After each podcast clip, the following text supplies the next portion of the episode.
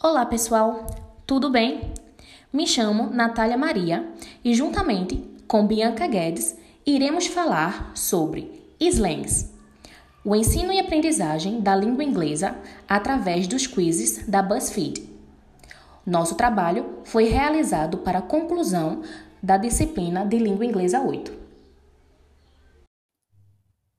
Bem, há muito tempo, Aristóteles argumentou sobre o fato de que o homem é um ser social. Seguindo tal lógica, o ato de se comunicar é inerente ao homem e ocorre de forma natural através da fala individual do usuário da língua. Desse modo, cada falante, ao fazer uso da língua para expressar suas ideias, sentimentos, impressões da comunidade e geração que pertence, é capaz de ser agente transformador de seu idioma. Logo, a língua funciona como um retrato vivo do tempo que imprime a cultura de um povo. Nessa perspectiva, a teoria da sociolinguística tem como objeto de estudo a relação existente entre língua e sociedade, tendo como prioridade analisar a língua em seu uso social. Sobre o conceito de sociolinguística, Trudgell vai apontar que ela é a parte da linguística que diz respeito à língua como fenômeno social e cultural. Hudson corrobora com esse argumento quando diz que a teoria seria o estudo da língua em relação à sociedade.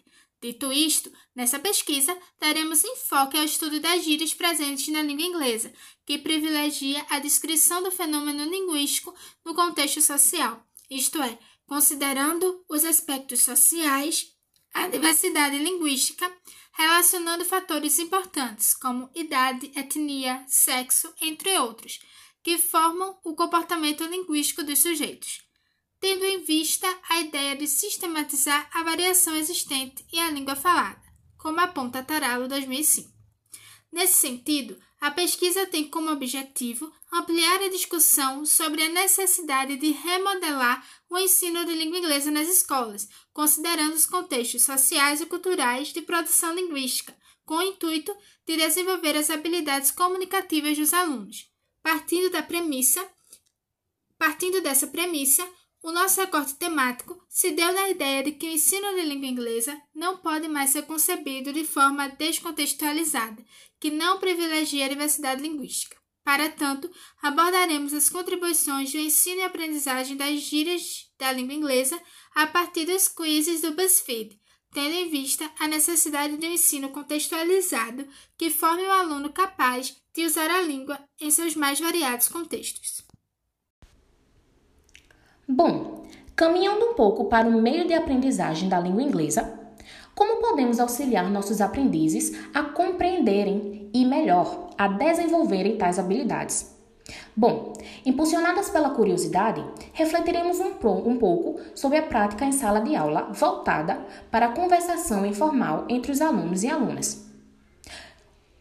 Com o intuito de sugerir a quebra do uso constante da gramática descontextualizada em aulas de inglês, a didática aqui proposta traz consigo o desejo de oferecer uma aula mais atrativa e interessante para os nossos alunos.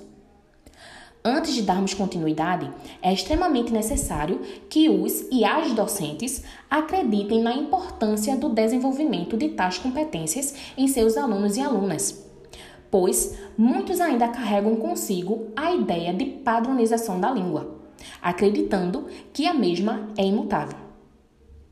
Sabemos que ensinar e aprender, sobretudo, que uma língua oferece, é um trabalho impossível.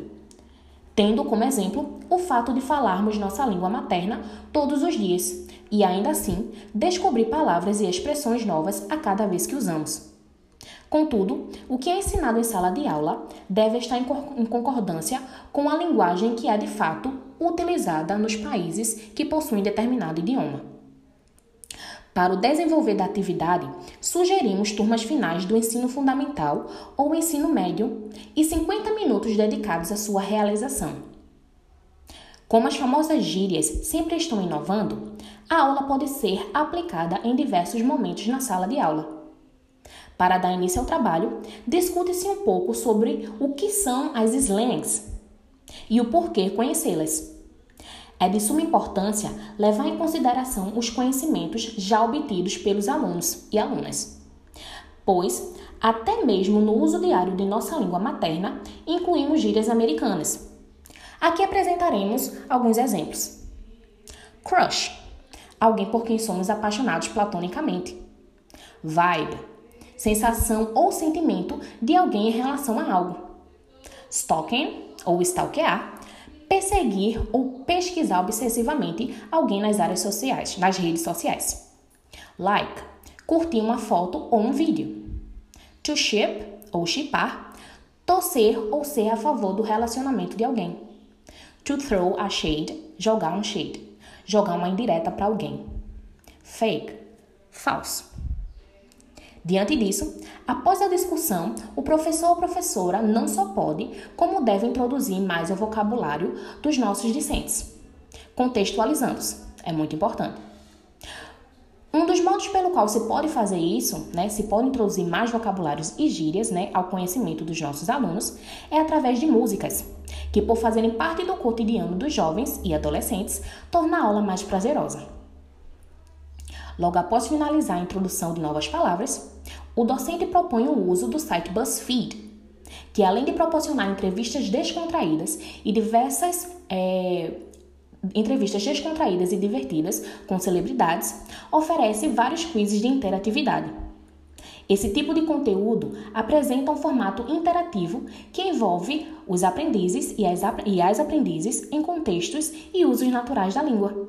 E claro, expõe gírias usadas no dia a dia de nativos da língua inglesa, além de influenciar no desenvolvimento de conversações, mostrando mais sobre a cultura e comportamento dos mesmos. Os discentes e as discentes, através da realização dos quizzes, deverão identificar algumas das gírias apresentadas pelo professor ou pela professora, que no final da atividade irá fazer perguntas e auxiliar os alunos e alunas a criarem suas próprias sentenças utilizando todo o vocabulário aprendido e através do desenvolvimento dessa prática aqui proposta, pretende-se que os é, aprendizes e as aprendizes possam não só conhecer e reconhecer os vocábulos informais presentes na língua inglesa, mas também usá-los, aproximando-os do uso natural do idioma em questão. Com os passos apresentados, o aluno e a aluna contará com mais palavras para usar em conversações e se sentirá mais confortável e seguro ao tentar desenvolver um diálogo. É isso. Até mais.